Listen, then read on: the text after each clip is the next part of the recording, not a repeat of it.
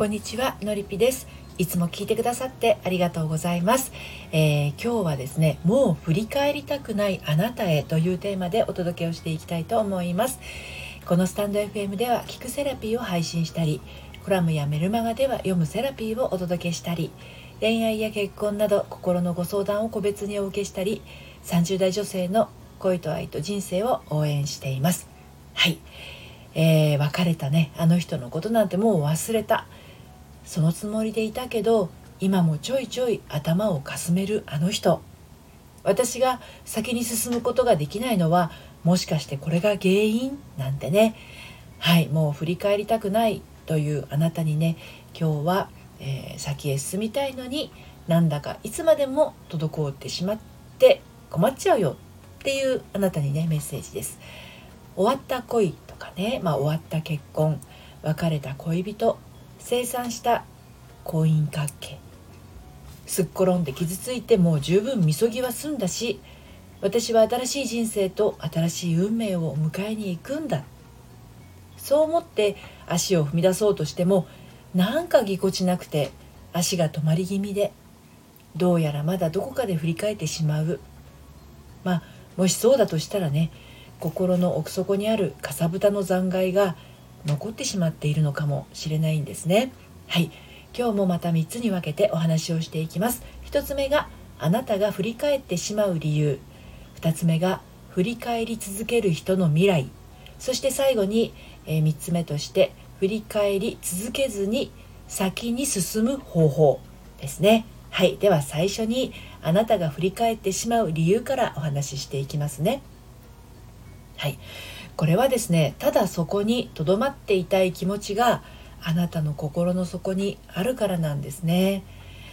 まあ裏を返せばそれは先へ進むことへの恐れとか不安があるっていうことです。誰でも未知の世界は不安ですよね。知っている場所なら、まあ、若干居心地が悪くても耐えてしまうっていうことなんですよ。はい、でもちろんそこにとどまっていることもまたあの不安だしね恐れの気持ちもあるんですよ。ただ全く知らない未来に行くよりはたとえ苦しかろうとこの場所にとどまり続けていることの方がまあまあ楽なんですよね。勝手知ったるだしね。はい。でもしかするとみたいな期待もあるのでなかなか一歩を踏み出せないってありますよね。うん本当ねそう振り返ってしまうっていうのはね楽だからなんです。ただただね楽ではあるものの楽しくはないですよね。楽だけど楽しくない状態ですね。物事が滞って流れが生まれないよどみのようなものだからどこか混沌とした閉じた世界でじっとすることしかできないんですね。それはまさに負の世界。生まれるものはモノクロームなものたちばかりでね色彩がない過去の遺物でまみれていますでは振り返ってしまう理由が楽っていうことならこれがあなたの未来にどんな負の影響を起こすんでしょうかはいで2つ目のね振り返り続ける人の未来なんですけれどあの私のクライアント様にもいらっしゃったんです過去を悔いて自分を蔑んで自己否定で自己価値を落としてまるで懺悔の部屋で自らこう自分に制裁を加えているかのような状態の方いらっしゃったんですね。当然のことながら表情はいつも困ったような引きつった笑顔です。そう。笑顔を作ろうとされているんですよ。本当はね辛いはずなのに心は苦しくて仕方がないはずなのにご自身の状況を話す時はね笑顔になろうとするんです。これねけなげな姿だって思うかもしれないんですけど癖になってしまってるんですよね。うん、こんなことあなたはありませんか？本当は嫌なのに苦しいのにイライラしてるのに怒ってるのに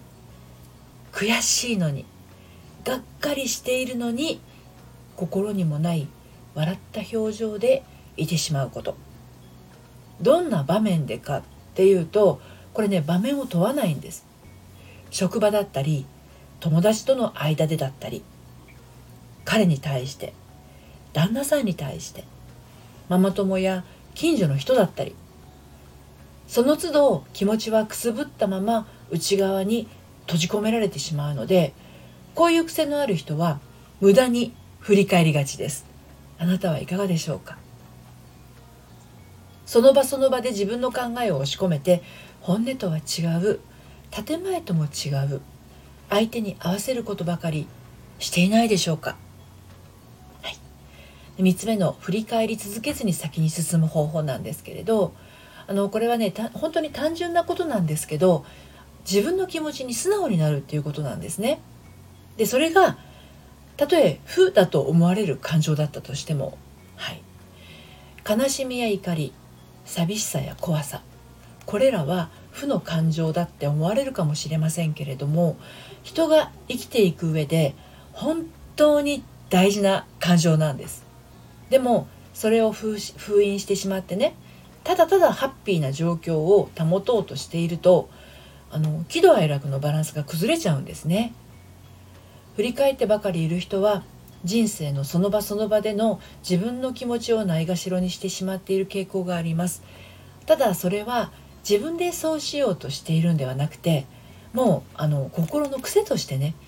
小さい頃からそれを選び続けてきてしまってるんですね。